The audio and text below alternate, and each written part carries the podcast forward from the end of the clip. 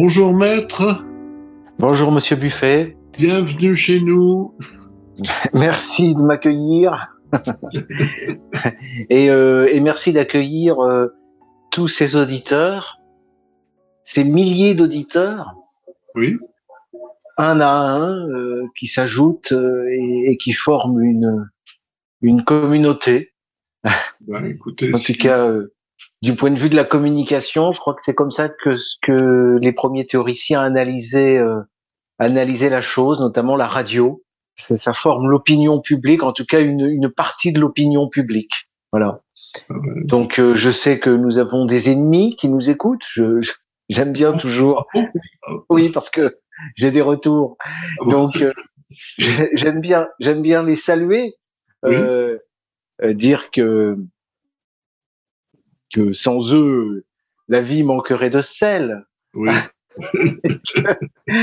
bon, ceci étant, l'actualité est un peu trop salée à mon goût quand même. Hein. Euh, moi, je trouve que la, la situation, euh, la situation est dure. Euh, j'étais, j'étais ce matin à, à, Albertville pour une audience oui.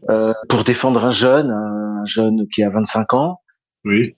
Et j'ai été obligé de faire référence à, à l'époque où j'avais son âge pour lui expliquer que c'est vrai que on, je, je, crois qu'en France, on est dans un pays où je sais pas depuis quand, mais c'est vrai que c'est particulièrement difficile, bizarrement, pour les jeunes. Enfin, c'est ce que je retiens. Hein. Euh, avant l'âge de 40 ans, euh, on n'est jamais pris au sérieux. Oui. C'est difficile d'arriver à quoi que ce soit, à moins d'être parfaitement orienté, dirigé, conseillé. Oui, c'est ça. Oui, il y a tout de même des, des voies par lesquelles, on, euh, si on passe, on arrive tout en haut. Hein, oui, mais il faut, il faut les, il faut les, on les voit pas. Il ah faut oui. qu'on nous les indique ces voies. Vous comprenez? Oui, oui c'est ça. Je crois que, je crois que ça fait partie des, des difficultés. Bon, on a eu une discussion aussi. Il était avec un ami. Ils sont tous les deux dans de, des études euh, avortées, enfin des sorte d'échec scolaire universitaire euh, et, et il disait vouloir se s'orienter plutôt finalement vers des travaux manuels. Oui, des professions des professions manuelles. Oui, euh, l'ébénisterie euh, euh, la plomberie là je, quelque chose de, de concret quoi. Oui. et, et franchement je, moi je peux que les encourager à, à ça hein. Ah oui, certainement, mais euh, c'est c'est encore euh, difficile à l'heure actuelle parce qu'on on n'incite pas du tout les jeunes, enfin je veux dire vers euh, vers 14-15 ans, on les incite pas du tout à s'orienter vers des vers des oui manuels qui sont qui sont euh, euh, critiqués, qui sont Mais c'est-à-dire, on, on- bah, on en était là de, de nos réflexions. Euh, le fait est qu'au collège, on oriente euh, vers ces métiers-là euh, les cancres, euh, les voyous et, et, et les gens qui sont un peu demeurés. Oui. Voilà. Et donc euh, voilà, c'est ça, c'est- ce public qu'on oriente vers les CAP, etc. Parce que ils me faisaient remarquer que euh, d'après leur première euh, tentative, les, les gens dans ces dans ces professions étaient pas très ouverts d'esprit. Bon, mais alors que euh, ce sont des métiers, euh, c'est curieux. Alors je sais, enfin bon bref, on va pas rentrer peut-être dans le détail de de ce sujet improvisé, mais mais ça me fait penser à ce qu'on lit sur euh, euh, l'histoire de de l'éducation, qui répond toujours aux besoins du commerce et de l'industrie. Et il semblerait qu'à une époque, effectivement, il y avait besoin plutôt d'ingénieurs, euh, de gens, euh, de cadres. euh, euh, de, il fallait alimenter le tertiaire. oui, Donc euh, ça, ça, ceci explique cela. On a négligé toutes ces professions qui permettent quand même aux gens d'être heureux euh, et de vivre bien. Oui. Moi, je pense qu'un, d'ap- d'après ce que je vois autour de moi, je pense qu'un plombier peut, peut mieux s'en sortir financièrement qu'un avocat. oui, oui. Bah, C'est-à-dire pense. que oui, oui, il y a peut-être moins de concurrence, euh, il y a plus de travail aussi. Je, je sais pas. En tout cas, c'est plus utile Oui, pour la société. Ça dépend, oui, ça dépend où on se trouve. Alors, peut-être que vous, il faut que, sans vouloir euh, dé- dévoiler tout, tout l'atelier préparatif qui qui nous prend pas trop de temps. Vous aviez un sujet à à, à proposer? Oui, alors j'ai été frappé euh, cette semaine là parce que je suis seul depuis quelques jours et donc j'écoute euh, CNews. CNews, Oui. bon, c'est c'est la seule euh, c'est la seule euh, télévision qui soit écoutable si vous voulez. Enfin, Oui. Oui. encore et, et limite. Hein. Oui. Et euh, ils ont fait une enquête euh, euh, au sujet des, des places de prison et euh, 80, je crois 85% des Français sont pour qu'on augmente le nombre de places de prison. Ah oui. nouvelles places de prison, il manquerait 15 000 places de prison en France. Alors, Seulement. Seulement. seulement. Parce que- Oui, oui parce qu'il n'est pas question d'y mettre tous les politiques non plus. Hein, donc, euh, Ah d'accord. Bon, Donc, non mais euh, oui. Donc je me posais la question euh, de l'attribution des places de prison. Euh, C'est-à-dire qui, est-ce qu'on va comment mettre en ça se prison passe? Comment ça se passe? C'est-à-dire comment est-ce qu'on finit en prison ou... Non, euh, Oui. quand on est condamné à la prison, Oui. euh, en fait, euh, il racontait que euh, peut-être un, un tiers ou un quart seulement effectuent effect- Ah effectivement oui. leur leur peine. Sont et bon, comment se fait la sélection? Oui, oui. Alors déjà, non mais sur, on, on reste sur notre thème premier de l'orientation. Oui, C'est-à-dire, c'est- toujours quelque chose qui- qu'il faut qu'il faut bien avoir en tête parce que euh, ça fait partie de notre culture euh, euh, politique. Euh, c'est la distinction entre le siège et le parquet. C'est c'est très important. Le, le, le parquet le, le parquet incarne le- le- les procureurs de la République. Hein, les procureurs de la République incarnent le pouvoir exécutif. oui. Hein, un, un, un parquetier, c'est un procureur de la République, c'est lui qui a le pouvoir exécutif. Bon, il, il partage, c'est une, une tête à double face, parce que l'autre euh, visage du pouvoir exécutif, c'est le préfet. Oui. Bon, il faut partir de là, euh, et c'est très simple. Hein, préfet, parquet. La différence entre le préfet et le parquet, c'est que le, le- le préfet, lui, il commande directement, alors que le procureur, il commande toujours dans le cadre euh, de l'application de la loi interprétée par des juges. oui. Il est magistrat, mais il n'est pas juge. Et c'est là qu'intervient la séparation des pouvoirs. C'est le siège, les magistrats du siège. Bon. Mais les magistrats du siège, c'est le judiciaire. Ils n'ont pas l'exécutif. Donc, un magistrat du siège peut prononcer la peine de prison qu'il veut. Hein. L'exécutif, l'exécution, celui qui d'ailleurs requiert la peine et qui ensuite la fait exécuter, le terme technique, c'est la met à l'écrou, c'est-à-dire donne l'ordre euh, au directeur de la prison euh, d'ouvrir ses portes Oui. à telle personne et au besoin donne l'ordre à tel policier d'aller chercher telle personne pour l'emmener en prison. Ça, c'est le parquet, c'est l'exécutif. Mais l'exécutif ne peut pas vous mettre en prison s'il n'a pas une condamnation. Si vous n'avez pas été condamné à trois mois de prison, il peut rien faire. Il peut pas vous mettre en prison. En revanche, vous pouvez très bien avoir été condamné à trois mois de prison et le parquet, qui apprécie toujours l'opportunité de ses actions, est libre de la mettre à l'écrou ou non. Bon, ça, je pense que c'est la base euh, de ce qu'il faut comprendre au préalable. Comment se fait-il que vous ayez quantité de peines, notamment des peines inférieures à deux ans? Parce Oui. que inférieure à deux ans, c'est ce qu'on appelle une peine qui est aménageable. oui. C'est-à-dire que euh, l'emprisonnement ferme peut être converti à la demande du parquet par un autre magistrat à, à du bracelet électronique, à des travaux d'intérêt généraux, à de la semi-liberté, etc. Enfin, bon, bref, vous avez des réformes cons- constamment qui changent les données du problème. Aujourd'hui, on en est au contrôle judiciaire. Enfin, je, je, je sais plus exactement. Bref, voilà. Mais même à la limite, je crois que même euh, une peine plus importante euh, euh, peut très bien ne pas être appliquée. Voilà. Oui. Alors, c'est ce, qui- ce qui peut surprendre, c'est que quand vous avez un, un, un nationaliste qui est condamné à quatre mois de prison, Oui, là, bizarrement, euh, Lui, c'est ce, qui est arrivé à Alain Soral, c'est ce qui arrive à Alain Soral en France actuellement. Il a été condamné à euh, six mois de prison sous le régime de la semi-liberté. Oui. Semi-liberté, c'est quand même euh, dormir tous les soirs euh, en prison hein, et ressortir le matin. Bon, ces six mois-là, ces six mois fermes, euh, le parquet n'est pas obligé de les mettre à exécution. Oui. Bon, bah, dans, dans, le cas de Soral, on pourrait donner d'autres exemples. Dans le cas de Soral, il le fait. Oui. Voilà. Bon, alors, euh, alors déjà, alors ça, je comprends euh, euh, l'espèce de, de, de, de, de scandale que peut générer dans l'opinion l'idée que quantité de personnes soient condamnées à de la prison ferme et que les peines ne soient pas exécutées. Oui. Bon. Bon, après, la première réflexion que ça m'inspire, Monsieur Buffet, c'est qu'est-ce que ça change? Qu'est-ce que ça change euh, que ces gens aillent six mois en prison, un an en prison, deux ans en prison Qu'est-ce que ça change? Oui. C'est-à-dire, euh, c'est, on, on, on, dit, euh, les policiers disent, on, on les, a, on amène les délinquants devant les magistrats, ils sont relâchés. Ils sont relâchés ou ils sont pas relâchés. Euh, ils sont, ils, vont faire six mois de prison, mais ils vont être relâchés, ils vont ressortir. Oui.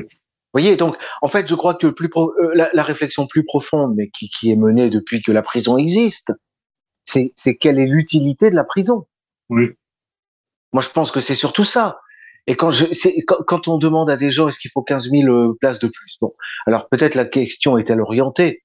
Euh, on leur explique qu'il y a 15 000 personnes, euh, qui ce sont des peines qui sont pas exécutées, etc. Alors peut-être ils peuvent se dire immédiatement, mais si on réfléchit un peu, qu'est-ce que ça changerait? Oui.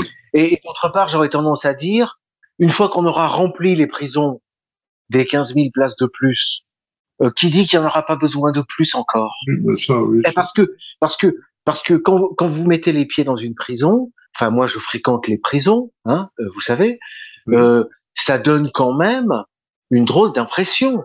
Oui. D'abord, on n'a pas l'impression finalement d'être dans un univers de punition. Mmh. Moi, j'ai l'impression d'être dans un univers de concentration. Alors attention, je fais attention à mes mots, je pèse mes mots. Je sais pas comment le dire pour ne pas avoir d'ennui. j'allais dire de, de concentration, euh, j'allais dire ethnique. Oui. C'est frappant, c'est frappant, oui. c'est frappant. En Oui. fait, vous avez une concentration, vous avez, vous avez un, comment dire, un, un nombre au mètre carré impressionnant de, de Maghrébins et d'Africains. Enfin, d'Africains. Globalement, on va dire d'Africains. Bon. Oui. Mais, mais c'est des Africains de, euh, de, de, de, tous les jours. Enfin, vous les croisez tous les jours dans la rue, et, et, là, ils sont tous en prison. Vous en avez des dizaines, des dizaines, des dizaines, des centaines en prison. Voilà. Oui.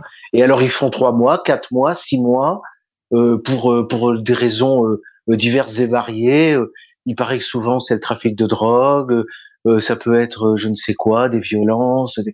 Bon. Donc, Enfin, c'est pas pour euh, dire que c'est pour pour excuser ou quoi que ce soit, mais mais euh, euh, moi je reste perplexe. euh. Oui. Le problème est D'abord, d'abord, ben, d'abord, d'abord, euh, euh, euh, avec ces migrations de clandestins, de gens qui parlent pas français, qui sont complètement euh, désarçonnés par notre civilisation, qui déboulent dans un monde complètement chamboulé lui-même. Euh, ils deviennent schizophrènes. euh, euh, ils agressent au couteau ces derniers jours, ils violent, etc. Euh, tous ces gens désœuvrés qui tombent dans la drogue. Enfin, je veux dire, on les met aussi en prison, mais quel est le sens de tout ça, quoi? C'est, c'est, ou alors, euh, c'est pas 15 000 places de prison qu'il va falloir. Je suis désolé, mais il va falloir euh, quand il y a plus de places dans les prisons, à la fin, qu'est-ce qu'on fait? On ouvre de ce qu'on appelle des camps. Oui, Mais oui, ça porte ce nom-là. Ce sont des Oui. camps de concentration. oui. Alors le camp de concentration, il a une capacité d'accueil euh, plus rapide et plus importante euh, que, que la prison. oui, oui. Mais, mais écoutez, moi je serais assez gauchiste dans la réflexion sur ce chapitre. Oui. Euh, il faut prendre les choses à la, à la, à la, à la, à la racine. Qu'est-ce que c'est Qu'est-ce qu'on attend de la prison? Alors quand on lit euh, un grand gauchiste comme Michel Foucault, qui avait d'ailleurs des côtés assez réactionnaires, hein, moi je trouve, euh, à le lire, Oui. il, part de l'idée, je ne sais pas si c'est juste, hein, parce que ça c'est une affaire de spécialistes. Figurez-vous, ça existe, ça s'appelle la science pénitentiaire. Oui. La pénologie. c'est une branche de la criminologie. Oui. pénologie. Lui pensait que c'était sur le modèle euh, monacal. Oui. Voilà, donc c'est la culture catholique, et la culture catholique, euh, euh, c'est l'érémitisme. C'est-à-dire en fait, l'homme, l'humain, s'amende, s'amende, c'est-à-dire se convertit en fait, hein, se repent et, et, et, et, se, et se transforme, tue en lui le vieil homme, hein, et renaît à la vie libre et, et, et heureuse, euh, quasiment à la sainteté, oui. par par l'ermitage, euh, la vie euh, en communauté, l'ermitage ou la vie en communauté. D'accord. Il n'est pas impossible qu'effectivement ce soit cet idéal qui soit premier. Oui. Hein Parce que sinon, pour punir les gens, pour les leur interdire de recommencer, pour leur faire peur, jusqu'à la Révolution française, on avait quantité de très bons moyens. Hein. Oui. Mais, mais, ce, ben, par exemple, alors, voilà, voilà un moyen qui pourrait très bien être mis à l'ordre du jour. Alors évidemment, là, là, je pense que on, aura du mal à m'attaquer, mais mes les propos que je vais, je vais tenir sont pas du tout gauchistes. Hein. Euh, vous aviez le, vous aviez le, je crois que ça s'appelait le, le carcan. Oui. C'est-à-dire que on, on, on attache quelqu'un sur la place publique. Oui. Vous voyez? Et tous les passants peuvent le voir. Oui. Bon. Alors quand c'est un voleur, quand c'est un pickpocket, vous lui cassez sa carrière. Oui. Parce que tout le monde a vu qui était le voleur. Bon. Oui. Alors aujourd'hui, ça heurterait. On dirait, mais c'est inhumain, c'est une atteinte à la dignité. Bon, il faut savoir ce qu'on veut.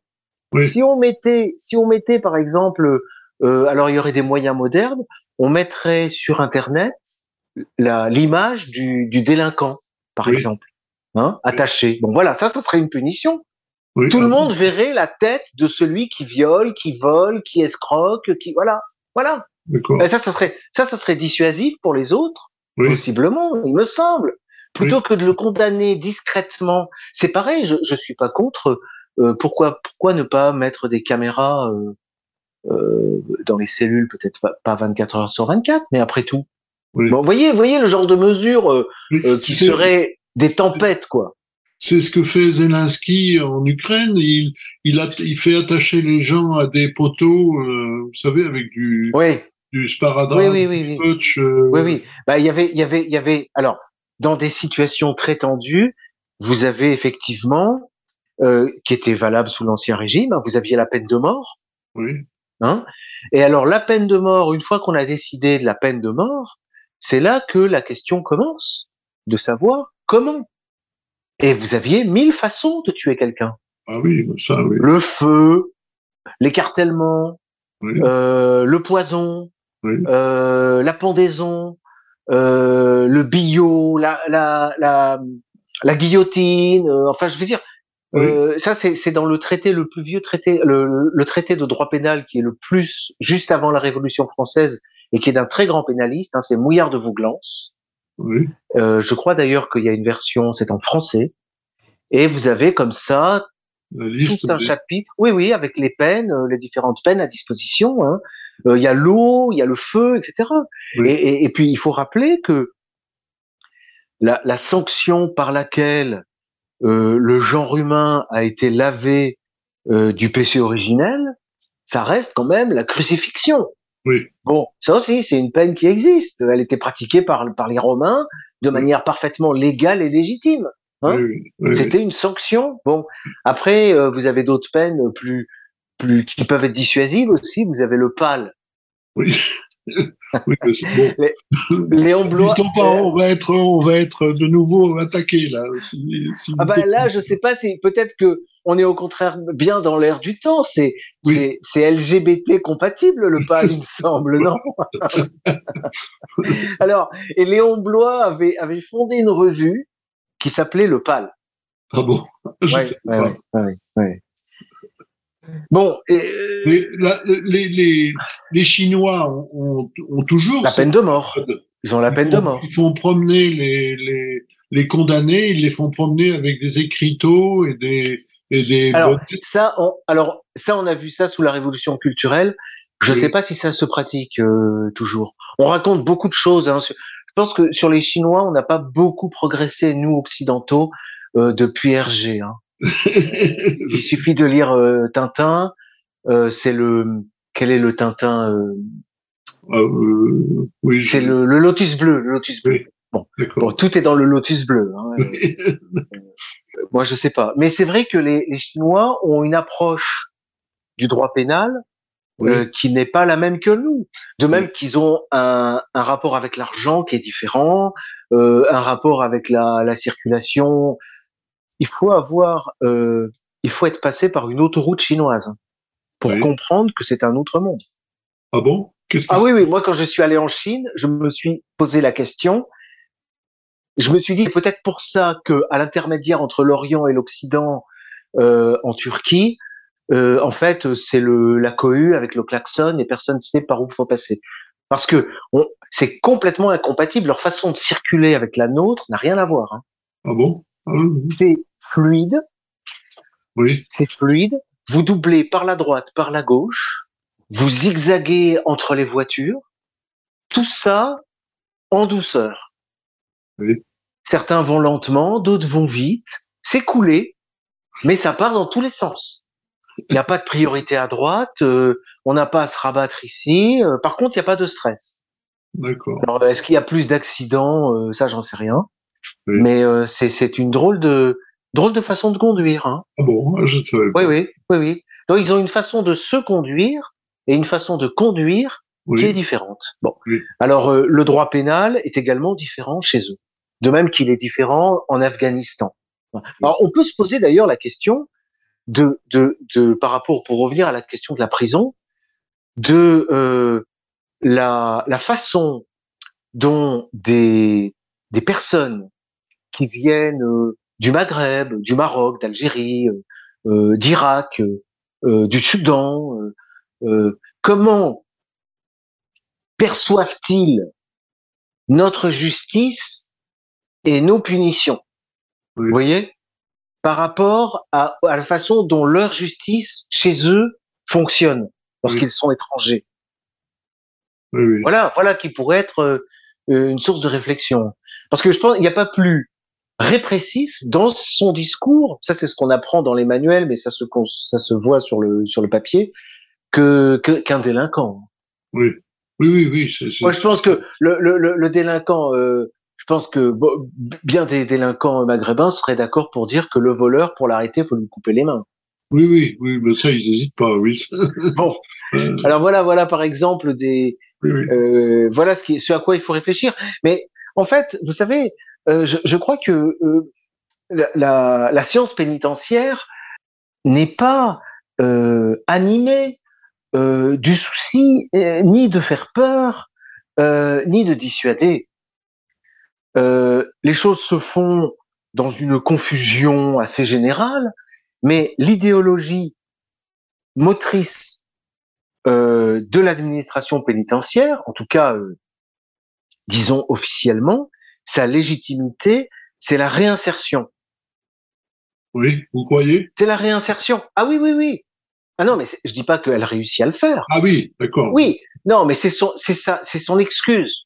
D'accord. Vous voyez? Donc la prison, c'est l'endroit où vous allez apprendre à lire, vous allez apprendre euh, à avoir un cadre dans la vie, euh, vous allez apprendre à respecter l'autorité, vous allez réfléchir, euh, vous allez apprendre un métier, vous allez pouvoir un peu travailler pour indemniser les parties civiles. Ouais, c'est beaucoup ça. Hein, le, le, vous allez avoir des assises. C'est vrai que si vous allez en prison, vous serez frappé de voir entrer quand vous arrivez quantité de. En général, ce sont des dames.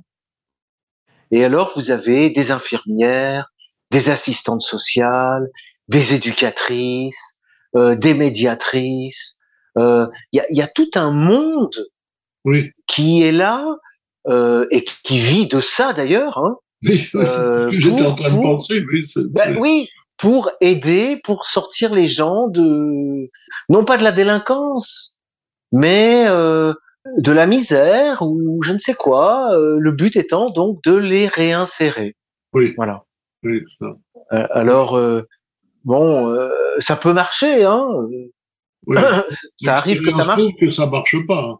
Bah, moi, ce que je, ce qui me, ce qui me, si vous voulez, moi, ce qui me fait mal quand je vais en prison, et c'est pas rare de voir des, des profils comme ça, c'est les gens euh, qui ont été euh, dès l'enfance, ils ont fait l'objet de placements, voilà, placements dans des familles d'accueil, euh, foyers, hein, et très vite euh, prison. Euh, donc ils sortent de prison, ils y retournent, etc. En fait, ils ont jamais connu que le cadre de réinsertion que propose l'État. Oui. Voilà. Et alors, il y a aussi des gens qui ont des problèmes, euh, soit parce qu'ils ont été vraiment maltraités, Oui. euh, euh, battus, drogués, euh, alcoolisés très jeunes. Oui. Et puis, il y a aussi des, beaucoup de gens qui ont des, euh, pour cette raison ou de manière plus, plus constitutive, qui sont simplement faibles, diminués. Oui. Ça existe, hein, les gens diminués. Si vous êtes diminué et que vos parents ne sont pas aisés et qui et, qui et qui prennent pas euh, le fait de s'occuper de vous et de se sacrifier pour vous comme une croix Oui. que leur a donné le Seigneur à porter. Oui. Oui, ça existe. Hein. euh, Ah oui, oui, oui. oui. il y a des familles aisées qui ont un enfant euh, trisomique. Bon, ben, euh, c'est la croix qu'elles acceptent. euh, Elles remercient tous les jours le Seigneur. Bon, mais vous avez quantité de familles, euh, euh, l'enfant euh, mal fichu. euh, je suis désolé, il va morfler. Et vous avez beaucoup de gens en prison qui sont dans cette situation. D'accord. Vous avez, vous avez des, vous avez beaucoup de, de clochards en prison. Vous avez, Oui. enfin, Oui. voilà. Bon, Oui. a- Après, il y a, y a- effectivement, il y a, il y a de tout. Euh, Après, vous avez des gangs, vous avez des gangs euh, organisés communautairement, euh, et, et eux ont intégré la prison euh, comme un passage qui, qui fait partie de la carrière. De toute façon, hein, c'est le risque à courir. Euh, et franchement, euh, euh, s'ils sont euh, euh, bien entourés, et en général ils le sont bien, euh, ça se passe pas pas mal pour eux Oui. Oui. ça se passe pas mal. Après, je vais pas vous ressortir la même histoire que la prison, c'est l'éco- c'est l'école du crime. oui. Mais c'est la vérité. Oui, oui, enfin, oui, mais c'est c'est une concentration de, de, de gens euh, peu recommandables, quoi. Ben, en tout cas, tout le monde a, il me semble que les gens sont d'accord pour dire que c'est pas une solution. Mais euh, euh, qu'est-ce qu'on entend par solution? D'abord, il faudrait se demander qu'est-ce qu'on entend par solution? Euh, où est le problème? Oui. Exactement. Hein? Euh, moi, je serais assez, je serais à la fois peut-être dans mes propos, je peux paraître comme extrêmement répressif euh, si je propose euh, le carcan ou la peine de mort, mais et en même temps, je suis assez euh, euh, libéral, euh, enfin au sens progressiste, où, où évidemment qu'il y a des il y a des causes il y a des causes sociales. au XXe siècle, les soviétiques, les Allemands euh, et les Italiens étaient des pays à l'avant-garde du progrès de la criminologie. ah bon? Oui, c'est-à-dire que le, ce qui était réactionnaire de droite, bourgeois et, et, et, et, et- et mal, ce qui était mal, c'était le droit pénal d'ancien régime et même de Révolution française qui Oui. se fonde euh, sur une idée un peu de contrat. Vous voyez, il y a une loi pénale euh, qui dit, ou qui devrait dire, bon, par exemple, tu tiens un propos anti, euh, je vais pas prendre des exemples sur les droits de la presse parce que ça va nous, nous détourner. Bon, tu donnes un coup de pied, par exemple, à une personne, tu, lui- tu lui casses, tu lui casses une jambe, tu payes tant. Oui. Voilà, deux ans de prison. Bon, tu le sais, c'est dans le code pénal. Si Oui. tu le fais, eh bien, l'État est en droit de t'appliquer le tarif. Oui. Vous voyez, c'est quasiment un contrat. Voilà, on applique la loi. Vous voyez, Oui, froidement. Il y a, quasiment pas besoin de plus réfléchir. C'est le droit pénal libéral. Chaque, chaque, chaque, chaque infraction a son tarif. Et on applique et on, et on réprime. Et en général, c'est la prison. Oui. Et puis, vous aviez l'autre euh, euh, option euh, qui était donc révolutionnaire, réformatrice, ou si on préfère, qui a eu du succès donc en Allemagne, en Italie, en Russie et puis aussi en Chine. C'est la, c'est le l'aspect prévention oui. et mesure de sûreté. C'est-à-dire, on prend les choses à la racine. si le problème est social, eh ben, il faut que l'État s'occupe du logement, euh, de l'alcoolisme, euh, de la misère euh, sociale aussi. Vous voyez, vous comprenez? C'est ça qu'il faut. Et si et s'il y a des ratés, s'il y a des problèmes, s'il y a s'il y a des des, des, des gens en difficulté, s'il y a ce qu'on appelait le terme c'était déviant, déviant. S'il y a des déviants, eh ben il faut les soigner. Il faut les soigner ou il faut les traiter. Et il n'y a pas besoin d'attendre qu'ils aient commis une infraction pour s'en occuper. C'est ce qu'on appelle la mesure de sûreté. Vous voyez? C'est-à-dire que, à la limite, dirais-je, la personne dont le profil, je vais pas donner plus de précision parce que je, je pourrais éventuellement, on pourrait me faire le reproche, mais la personne qui a le profil de quelqu'un qui présente un risque pour la société, parce qu'il réunit, mettons, trois, quatre critères euh, on a observé qu'en général, euh, quand ces quatre critères sont présents, eh ben, il va y avoir euh, euh, du vol, du viol ou quelque chose comme ça. Eh bien, l'État prend des mesures de sûreté qui peuvent consister dans la rééducation. Vous voyez, l'apprentissage d'un travail, le traitement, euh, je sais pas moi, des, des, cures de désintoxication, euh, euh, le, le, la rééducation, on croyait beaucoup aussi, ça arrange souvent les choses, au travail. Oui. Vous voyez, les vertus du travail. Oui, ça c'est les travaux on va leur faire on va leur faire casser des pierres, comme ça, euh, ça va. Mais bon, le travail, et en particulier le travail manuel, on peut pas nier qu'il a des vertus également, euh, euh, j'allais dire sotériologiques. C'est-à-dire, ça élève le ah, ben niveau intellectuel et spirituel. Hein. C'est pour ça que un, un, un, moine ne se tourne pas les pouces. Voilà, exactement. Euh, Oral et euh, Oral et labora. Voilà, il y a le travail, la prière et la réflexion et, et le repos. Enfin, il y a, il y a, il y a, faut, il faut équilibrer. D'où, d'où le, euh, voilà. Mais alors donc, ça veut dire, et ça c'est le, euh, vous savez, bon, les gens le savent pas, mais les premiers camps de concentration en Allemagne et en Russie ont été visités par, je crois que c'était Ferry qui s'appelait. C'était un grand criminologue italien et il a visité les camps de concentration de après 33. Hein. Oui. Les camps de concentration comme des modèles, voilà, parce qu'on y mettait les déviants.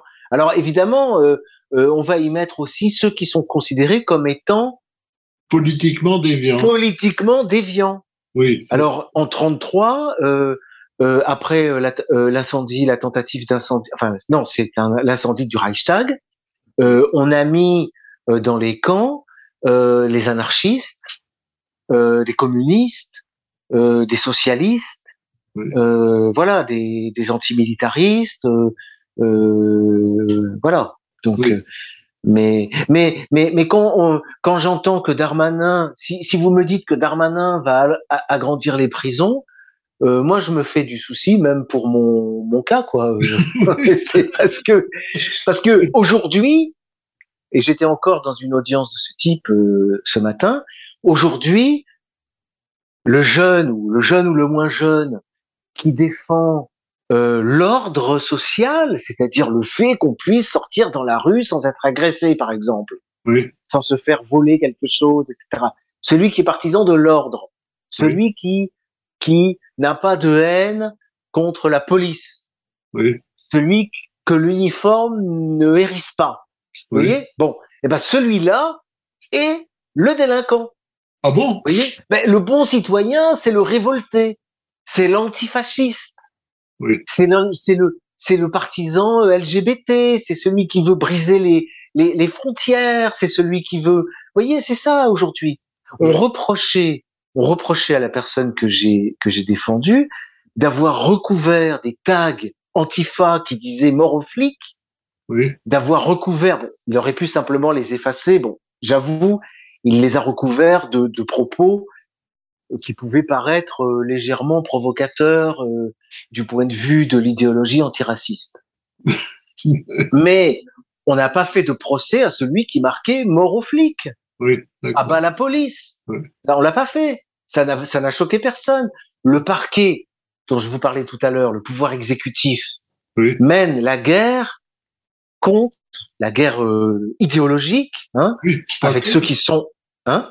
pas que idéologique, puisqu'il passe aux actes. euh, Le parquet. Oui, oui, oui, oui, son oui. acte, son- son Oui, acte. mais, mais dicté par l'idéologie. C'est-à-dire qu'on persécute, je vais pas rabâcher ça, je l'ai souvent dit, mais c'est l'actualité.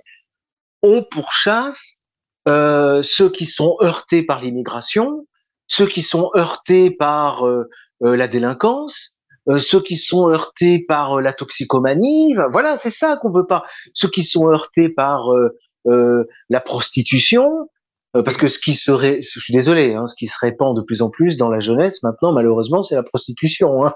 Il faut, faut appeler les choses par leur nom. Hein. Euh, hein. Même si vous avez beaucoup de prostituées bénévoles également, euh, c'est du, ça reste de la prostitution. Désolé, oui. c'est c'est le mot. Hein. Bon, bref. En tout cas, en tout cas, le problème, il est là. C'est que, c'est que euh, ce qui nous guette, euh, qui, qui, qui est déjà là, c'est que ces, ces mesures de, de, de, de réinsertion, de, c'est le goulag, quoi. Oui, C'est le ça. goulag. Hein, et, et le problème, c'est qui est du côté, du bon côté du manche. Voilà. C'est, c'est, voilà le, le problème. Il faut pas être, un- il faut pas perdre la guerre. Hein. Oui. Il faut pas être du côté des perdants. Et les Français sont du côté des perdants. Je pense que euh, ça, ça, ça résume, résume beaucoup de choses. Alors la prison, euh, les sanctions, euh, elles demanderont, elles demanderaient, parce que moi je suis, je suis pas du tout pour sortir du cadre de l'État. Oui. Moi je pense que nous n'avons qu'une chose à défendre, parce que nous ne sommes pas des communautaristes tribalo-claniques, nous ne sommes pas des voyous, et nous la seule chose qui nous reste, parce qu'on nous a privés de toute autre chose, c'est la construction euh, spirituelle, culturelle, politique de l'État. Oui. Donc, La il faut nation. on- on- la nation, oui, mais la nation dans un la nation dans un cadre construit par les siècles, hein, qui, qui s'appelle quand même l'État. Oui, oui, oui, oui. oui. Enfin, on est peut-être, on peut ne pas être d'accord, hein, Monsieur Buffet. hein. Si, si, je- Mais si, si vous voulez, on, peut dire que l'État, euh, en tout cas dans mon esprit, intègre également euh, euh, une structure qu'on peut appeler également l'Église. Oui, Bon, c'est, disons, une sorte d'empire étatique, étatique et, et forcément ecclésiastique. Pour moi, ça va ensemble. oui, Voilà ce que j'ai en tête. Les institutions, disons, si vous Oui, préférez. L'institution. Bon, ce que les Romains, pendant des siècles et des siècles, appelaient, euh, d'ailleurs d'un terme qui fait penser un peu à la mafia. Vous savez, la mafia dit la cosa nostra, notre chose. et les, et les, les Romains disaient la res publica, oui. la res, la, la chose. La chose La publique. res, c'est la chose, c'est la cause. Oui. Vous voyez, c'est, c'est, c'est ce pourquoi nous mourrons. Oui. C'est ce pourquoi nous sommes prêts à donner notre vie Oui, et à faire le sacrifice. oui, oui. Parce que pour eux, la res publica, elle a à voir avec la religio, avec la religion. Vous voyez, c'est lié. Oui. Bref. Je, on peut pas, il ne faut pas nous couper de ça. Nous avons un État qui a perdu la guerre. Il est toujours là, simplement, il est aux mains de l'ennemi. Oui, Bon. oui. Mais euh, les peines, les peines, la peine de mort, etc. on- on- on- moi, il est, à- à- je n'ai pas du tout en tête, euh, mais pas du tout euh, l'idée que ça puisse euh, être appliqué euh, autrement que par l'État, que par un cadre étatique. Oui, oui, Et, heureusement. et, et, et, et- et j'y pense, et j'y pense de manière très concrète, c'est-à-dire qu'en fait, ce sont pas euh, les jeunes filles. Alors là, c'est pareil. Je fais du jeunisme et de la misogynie, pardon. Ce sont pas nos jeunes actuels magistrats qui sortent frais et moulus de l'école nationale de la magistrature après avoir fait, je dis pas de brillantes études, hein, des études très moyennes au contraire, mais euh, sans réfléchir, ils- depuis la maternelle, le collège, le lycée, le bac, la licence en droit, la maîtrise, ils ont tout fait bien comme il fallait. Leur grand-mère est contente et rassurée. Euh, leur petit leur petit enfant est rentré à l'école nationale de la magistrature. Il est magistrat. Mais c'est pas cette espèce-là qui est susceptible de porter, vous voyez, de porter un, un, système judiciaire qui soit à la hauteur, vous voyez, de, de, ce qui est demandé. Je suis désolé. Oui. Mais alors, qui, qui pourra, pourrait porter ce système? Ben, regardez les Anglais, par exemple.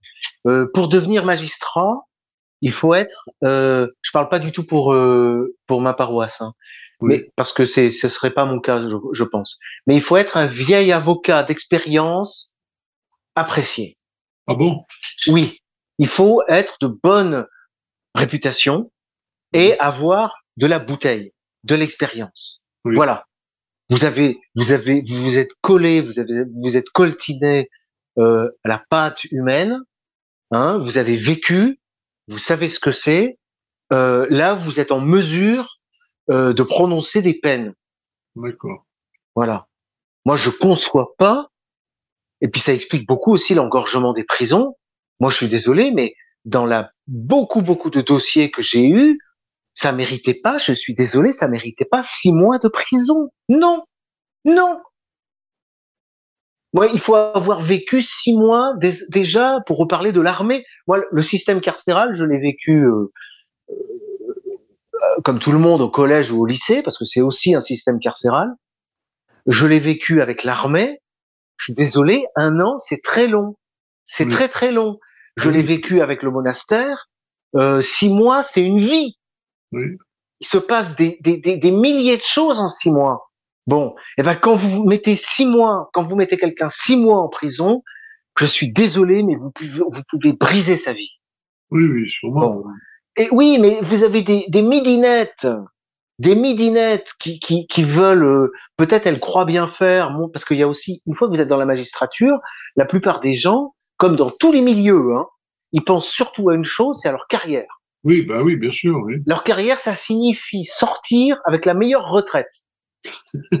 Eh oui Vous savez, l'un des sujets, je sais pas si dans tous les milieux c'est la même chose, mais l'un des sujets qui est le plus facilement abordé, c'est la retraite. C'est marrant ça. C'est quelque chose qui me dépasse parce que euh, toute ma vie, enfin, je sais pas, tous mes camarades de classe, enfin, on était, je sais pas combien, euh, euh, à, préparer les, les, les, grandes écoles à Louis le Grand, et j'en ai jamais entendu un seul qui parlait du, de ce qu'il allait gagner, si vous voulez, ou de ce qu'il allait. Peut-être aussi. De alors, sa retraite. Aussi, vous étiez à Louis le Grand. Mais peut-être qu'il n'avait pas de souci à se faire non plus. Mais je crois pas. Je, non. Je pense pas que c'était non, mais tout personne n'était dans ce dans ce schéma de pensée là. On, on alors vous savez, faire un travail hein. intéressant. On voulait faire un travail intéressant. On voulait construire. Peut-être aussi une autre époque. On voulait construire. Il y, a, il y a la crise qui est pas. Alors il y a la crise qui est passée par là, hein. Oui. oui. On n'a pas, on n'a pas, il y a. J'arrive pas. Il y a peut-être un décalage de, mais il y a peut-être un décalage de, je sais plus exactement, euh, de peut-être 20 ans entre nous, Monsieur Buffet. Euh, ben, j'ai 75 ans, donc. Euh... Eh ben, j'en ai 56. Vous voyez, il y a 20 ans. Oui. oui. Et ça peut, ça peut, ça peut suffire à expliquer. Oui. Parce que moi, très, moi, dès le collège, on entendait parler du chômage et de la crise. Hein, le, le, choc pétrolier, etc. Vous voyez C'est vrai, vrai, que moi, j'en ai jamais entendu parler. Oui. Ah, pendant, pendant, oui. les, et, pendant et, les, les, 20 premières années, j'en ai jamais entendu parler. Du ah chômage. oui, mais on entend. Moi, je n'ai jamais chômage. entendu Il parler. Pas de chômage en France. Ah, mais moi, je n'ai jamais entendu parler que de ça. Oui, c'est vrai. Que de ça. Et les jeunes en parlent encore. C'est-à-dire qu'en fait, il n'y a pas de débouché. Oui. Euh, c'est, c'est, c'est, c'est, ils sont coincés, quoi. Il y a, y a rien qui s'offre à eux. Bon. Oui. Et il faut penser aussi à ce qu'on appelle la prolétarisation. Oui. Y a, on dit aussi, c'est le terme est vraiment, ça fait très 19e siècle, et c'est paupérisation. Oui. Mais je préfère prolétarisation parce qu'il y a deux, il y a deux sens. C'est proudhonien. C'est proudhonien. Je sais, je, je sais pas, mais en tout cas, ça signifie d'abord que il y a un appauvrissement des classes moyennes, il y a une dégradation. Oui. Euh, on perd sa résidence secondaire. Euh, euh, on, on a moins de moyens. On a moins de moyens pour les études. On a bon, on s'appauvrit. Et ça, c'est la situation générale. Et il y a une prolétarisation des professions qui, autrefois, étaient plutôt réservées à des classes euh, supérieures. Oui. Euh, la, la, profession de magistrat en, en, en, est un des meilleurs exemples. Oui. Il faut pas oublier que de tradition, euh, la magistrature, c'est le gratin de la nation. Oui, oui, oui. D'ailleurs, je sais même pas si on peut tellement séparer la noblesse d'épée de la noblesse de robe. Je, je pense que les deux allaient ensemble. Oui. On pouvait très bien parler des passer. Ça aussi, c'est la carrière. On passe des armes à la, à, à la robe, vous voyez, enfin, euh, de, de l'armée à la magistrature. Bon, euh, et, et l'aristocratie, euh, c'était, je, je crois pas qu'il y ait eu, en tout cas, la distinction, enfin, la noblesse de robe en France, elle apparaît dès le XIIe siècle. Oui. Alors, euh, le laïus sur la, la noblesse qui s'est dégradée au XVIIIe siècle, j'y crois pas trop. Il y a un embourgeoisement de l'aristocratie française dès le XIIe siècle. Oui. Mais la bourgeoisie, c'est l'armée et la, et la magistrature. Oui. En fait, ce qu'on attend, on entend par classe bourgeoise, c'est la, la la la la sortie du communautarisme, la fin du clanisme, la fin du tribalisme, hein, et la construction de de l'État et de l'Église aussi d'ailleurs. Hein. C'est l'Église et l'État. Voilà, c'est l'institution. C'est le sacrifice au service de l'institution.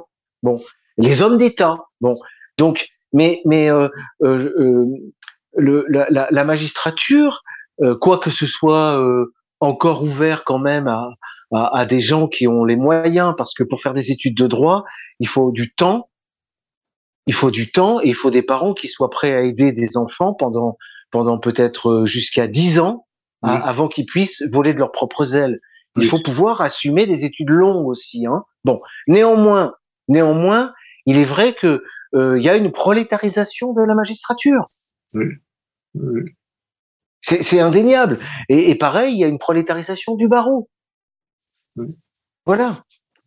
Mais euh, euh, de toute façon, il faut pas désespérer. Euh, euh, Il y, a, il y a toujours des situations. Euh, moi, je pense que des juges, on n'en manque pas. Je vais vous dire, et même, on manque pas de bons juges. Oui. Mais simplement, les, les tribunaux sont engorgés euh, par euh, beaucoup de euh, beaucoup de contentieux. Euh, par exemple, les divorces. Oui. Vous voyez, tenez, regardez une réforme intéressante qui pourrait se faire d'un trait de plume. On, on supprime la possibilité du divorce. Et oui, mais d'un seul coup, il y a beaucoup moins de travail dans la magistrature. On peut se concentrer sur la délinquance. Oui. Vous voyez, parce que qu'est-ce que les divorces et, et les familles recomposées, les, les, les, les, les familles difficiles, etc. Qu'est-ce que ça euh, cause comme problème? Oui, Bon, oui. et, et, et- et par rapport à la prolétarisation, il y a aussi l'aide juridictionnelle qui permet de faire des procès pour tout et n'importe quoi. Et ça devient une maladie psychiatrique. Les gens sont sans arrêt fourrés au tribunal Oui, oui, mais ça, c'est- parce que ça leur coûte rien. ça nous vient des États-Unis, ça, ce, ce- cette Oui, mais, avec l'aide juridictionnelle, si vous êtes euh, euh, si vous avez des revenus suffisamment bas, euh, vous pouvez avoir un avocat et un magistrat à, de, à, à la demande. Oui. Bon, voilà, voilà qui pourrait Oui. déjà désengorger. Non, juste sur la réforme du, di- du divorce, j'avais une idée qui pourrait être assez perverse. Ce serait- Venant de Oui, vous, oui. ça m'étonne. Non, mais oui, mais je change, Monsieur Buffet, je change. Vous prenez de la bouteille. Oui, c'est l'expérience, c'est l'expérience. Faut dire, je, je n'ai pas que des bonnes fréquentations. hein. Alors, c'est le métier. Alors, non, mais ce serait d'introduire dans le code civil un divorce indissoluble. Comme ça, les jeunes mariés amoureux auraient à la carte le choix entre le divorce indissoluble et le divorce et le pardon et le mariage indissoluble et le mariage dissoluble. voilà, moi je trouve que ça serait amusant Oui, oui, oui. ce, ce genre de choix. oui. C'est ce que l'Église a fait de- depuis longtemps. Oui, oui, c'est ce que fait l'Église. Mais là, cette fois, parce que il y, y a aussi une loi en France euh, qui, qui, vous voyez, vous voyez le genre de choses qui bloquent aussi. Ça pourrait passer d'ailleurs par l'Église, hein, cette réforme. Comment? Vous savez que dans la lutte de l'État français contre l'Église catholique, il est interdit à un prêtre de marier des gens qui ne sont pas passés au préalable à la mairie. Oui, ah oui, oui, ça, je oui, sais. Oui. Alors on se demande bien pourquoi, parce que ça pourrait très bien être un mariage jugé euh, euh, euh complètement euh, invalide, oui. qui ne vaudrait rien. Mais vous avez des pays, je crois que c'est en Italie, en Espagne. En Espagne, oui, on peut le faire. Le mariage à l'église est parfaitement valable. Oui, oui. Vous avez le choix entre la mairie et l'église. Oui. C'est valable. Hein. Euh, bon, euh, voilà le genre de choses qui, qui, qui serait. Alors moi, je me méfie quand même. C'est aussi mon expérience. Je me méfie quand même du mariage à l'église parce que contrairement à ce que vous pouvez, euh, ce qu'on peut croire, un mariage à l'église est parfois plus facile et de manière plus radicale, plus facile à dissoudre. Oui. Et il, il est dissolu de manière plus radicale parce que figurez-vous, l'Église catholique, qui est pour beaucoup, pour beaucoup, dans euh, la décadence actuelle, hein, a élargi les possibilités de l'annulation. Oui, oui, oui. Oui ah oui, non, mais là, là, c'est incroyable. Hein. Et l'annulation refait aux jeunes, aux mariés, jeunes ou vieux, une virginité. Oui. Ils redeviennent tous les deux célibataires, oui. euh, vierges, c'est-à-dire qu'ils peuvent se, se marier non pas se remarier à l'église, mais Mhm. se marier tout court. Oui, oui. Parce que c'est annulé. On efface tout. Oui, On efface tout. Et ça va très vite. Hein. Euh, j'ai un, euh, un ami que je salue au passage d'ailleurs s'il écoute, parce que il était le, le petit-fils et le neveu de, de deux très grands euh, civilistes français. Et j'en ai déjà trop dit. Les spécialistes pourront savoir qui c'est. Et euh, son mariage a été dissous pour une raison qui revient très souvent. C'est euh, le fait qu'il s'est marié, il avait 25 ans. Hein. Oui, Euh, sa femme aussi, hein, je, je, je les connaissais, je, je les connaissais. Sous prétexte que sa femme manquait de maturité, et lui aussi. À 25 ans, oui, un mariage religieux, Oui. avec toutes les familles en, en, en grande tenue, euh, Oui, euh, vieille France, euh, qui, qui, qui valide tout ça, etc. Vous voyez? D'ailleurs, tiens, on parle des familles, on pourrait aussi revenir à la nécessité d'avoir l'accord familial. Bah, hein, pourquoi pas? De toute façon, on- on arrive à un stade, Monsieur Buffet, qui est une époque, une époque bénie pour les juristes comme moi et pour les révolutionnaires, parce que euh, c'était même pas le cas encore il y a 15 ans, mais aujourd'hui, nous avons compris que tout était permis. Oui, c'est ça. oui. Tout était permis. Nous avons l'État, la loi, nous faisons ce que nous voulons de tout ça. Et merci aux LGBT de nous faire cette démonstration. Effectivement, nous pouvons faire tout et n'importe quoi. Oui. Bon, eh bien, lâchons-nous. On ne pourra plus se marier. On ne pourra plus se marier qu'à l'église, par exemple. Et avec l'accord des grands-parents. Parce que les, les parents restent quand même, euh, pèsent sur les parents quand même le soupçon d'immaturité. Oui, Voilà. Il faudra. Ou alors il y aurait, il y aura, si vous voulez, une sorte de conseil de famille, oui, hein, qui se réunira et qui donnera son auctoritas. Voilà. Mais sans autorisation, euh, eh bien, euh, euh, il n'y a pas de mariage. Et qu'on nous refasse pas le coup du mariage clandestin, euh, euh, de la validité des mariages. Mais ça, c'était une doctrine catholique, hein. oui. Que deux et deux, bon, non, euh, pas de prostitution. voilà où tout ça nous a conduit, Monsieur Buffet. Oui, oui. On est parti de la prison, on termine dans le mariage. Alors, oui. Bon. Ah ben, oui. Oui, alors là, là aussi, nous pourrions parler d'expérience. Enfin, moi, en tout cas, c'est vrai que c'est une prison dorée, mais ça reste quand même, euh, Oui. ça reste quand même une prison. Mais bon, il y a, il y a des gens qui sont très attachés à la liberté. Il y y a façon et façon d'entendre le mot liberté. Oui. Voilà. Moi, je me, je me méfie du, du total laisser-aller Oui. euh, de ce que les psychologues féministes appellent le lâcher prise. Oui. Voilà. Je me méfie beaucoup du lâcher prise. Bien. Merci, maître, C'est moi.